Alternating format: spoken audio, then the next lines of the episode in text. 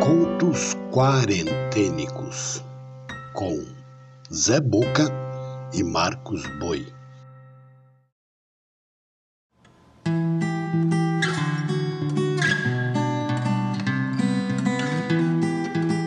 Olá, eu sou Zé Boca, contador de histórias.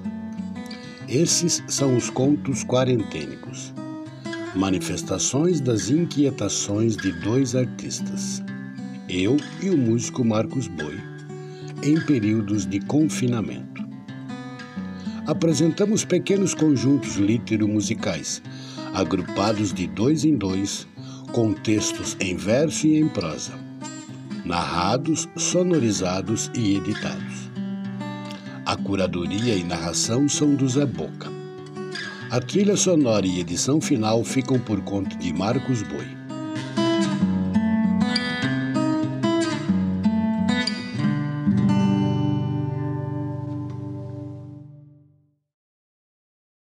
Seguir ouviremos Flor Bela Espanca, batizada como Flor Bela Lobo e que optou por se autonomear Flor Bela Dalma da Conceição Espanca, poeta portuguesa.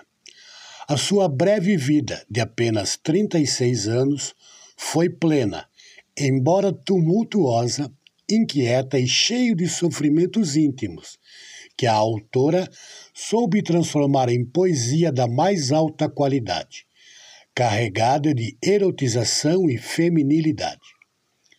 Flor Bela Espanca nasceu em 1894, em Vila Viçosa, distrito de Évora, Portugal. Morreu em Matozinhos, Portugal, em 1930. Na companhia vem o escritor, jornalista e dramaturgo gaúcho Caio Fernando de Abreu. A morte.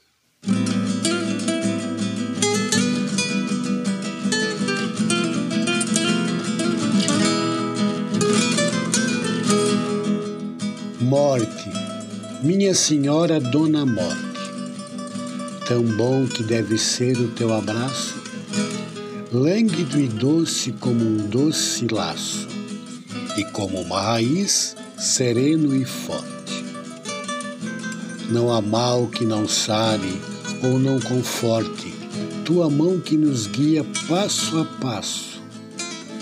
Em ti, dentro de ti, no teu regaço, não há triste destino nem má sorte. Dona Morte dos dedos de viludo, Fecha-me os olhos que já viram tudo, prende-me as asas que voaram tanto.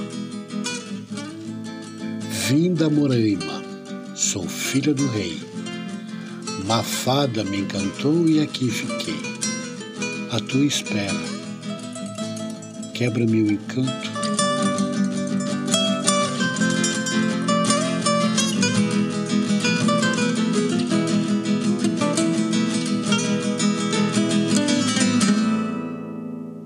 Forbela Espanca em Sonetos. Editora Paisagem. Nos Poços. Fragmento.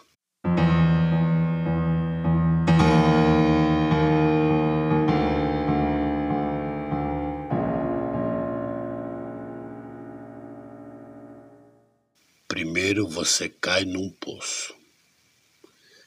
Mas não é ruim cair num poço assim, de repente? No começo é.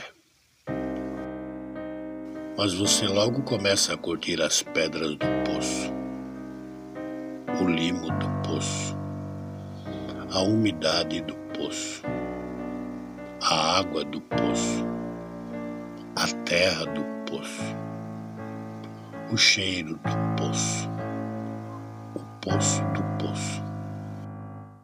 Mas não é ruim a gente ir entrando nos poços dos poços sem fim? A gente não sente medo? A gente sente um pouco de medo, mas não dói. A gente não morre? A gente morre um pouco em cada poço. E não dói? Morrer não dói.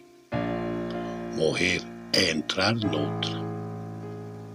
E depois, no fundo do poço, do poço, do poço, você vai descobrir que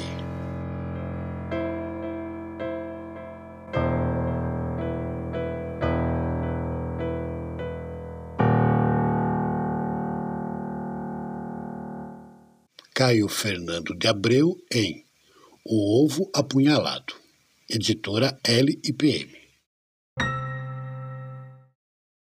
Na sequência, Afonso Romano de Santana, escritor, poeta e jornalista. Nas décadas de 1950 e 60, participou de movimentos de vanguarda poética. Durante os anos de 1990 e 96, foi presidente da Fundação Biblioteca Nacional, onde desenvolveu grandes ações de incentivo à leitura, como o Sistema Nacional de Bibliotecas. Foi e é cronista de grandes jornais brasileiros. Afonso Romano de Santana nasceu em 1937 em Belo Horizonte, Minas Gerais.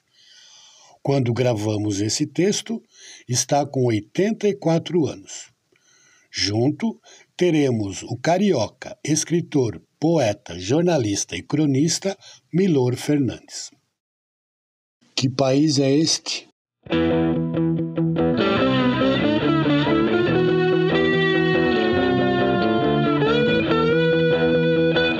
Uma coisa é um país, outra um ajuntamento. Uma coisa é um país, outra um regimento. Uma coisa é um país, outra o confinamento. Mas já soube datas, guerras, estátuas, usei caderno avante e desfilei de tênis para ditador. Vinha de um berço esplêndido para um futuro radioso, e éramos maiores em tudo discursando rios e pretensão.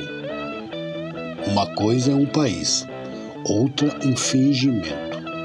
Uma coisa é um país, outra um monumento. Uma coisa é um país, outra o aviltamento.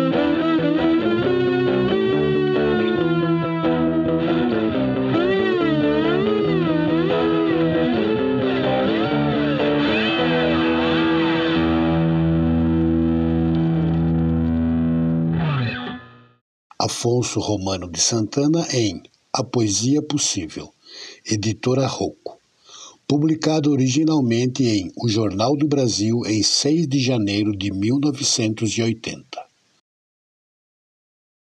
O Homem Amesquinhado Fragmento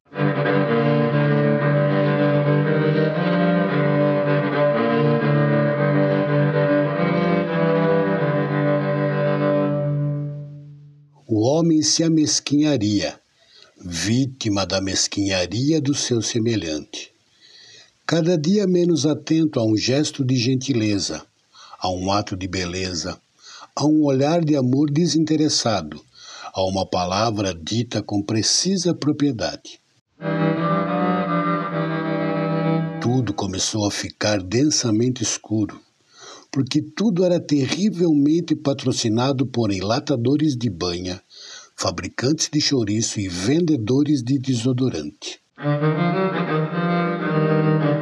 De modo que toda a pretensa graça da vida se dirigia apenas à barriga dos gordos, à tripa dos porcos ou, no máximo de finura e elegância, às axilas das damas.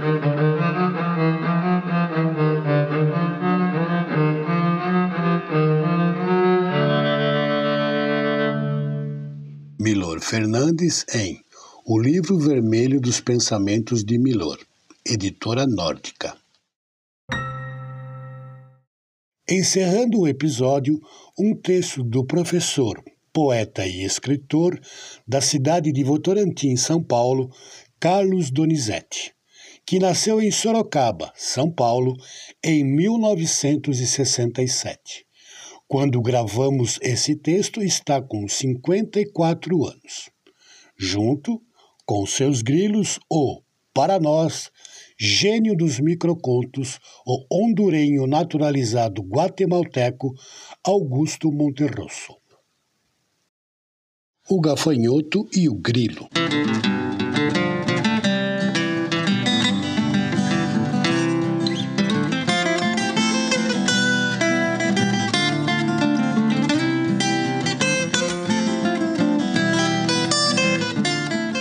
Gafanhoto e o grilo são primos. O grilo é bem pequenino, o gafanhoto um tanto maior. O gafanhoto só faz barulho, o grilo canta melhor. O grilo diz boa sorte, o gafanhoto é a fome. O grilo esfrega asa com asa, o gafanhoto as asas nas pernas. Os dois pulam muito de lá para cá, mas só o grilo cricrila o gafanhoto, sei lá.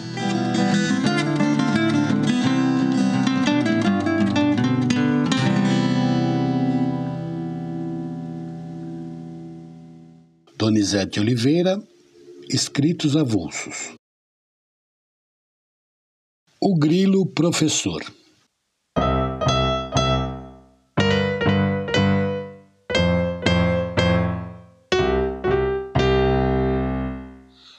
Em tempos muito remotos, num dia dos mais quentes do inverno, o diretor da escola entrou de surpresa na classe em que o grilo dava aos grilinhos sua aula sobre a arte de cantar precisamente no momento da exposição em que explicava que a voz do grilo era a melhor e a mais bela entre todas as vozes, pois se produzia mediante ao adequado esfregar das asas contra as costas, enquanto os pássaros cantavam tão mal porque teimavam em fazê-lo com a garganta. Evidentemente, o órgão do corpo humano menos indicado para emitir sons doces e harmoniosos. Ao escutar aquilo, o diretor, que era um grilo muito velho e sábio, concordou várias vezes com a cabeça e se retirou. Satisfeito de que na escola tudo continuava como nos seus tempos.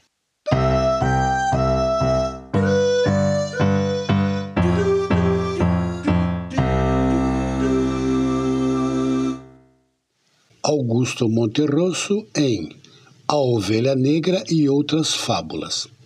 Tradução Milor Fernandes. Editora Cosac Naif.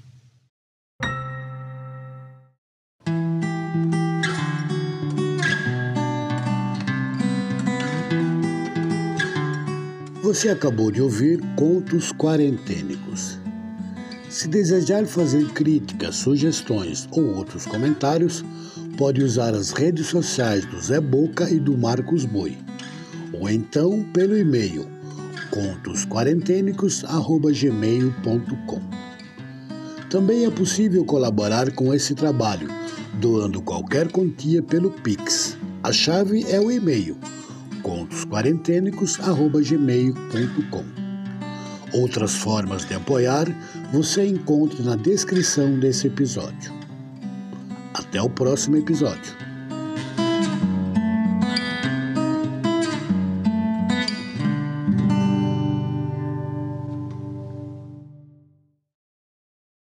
Contos Quarentênicos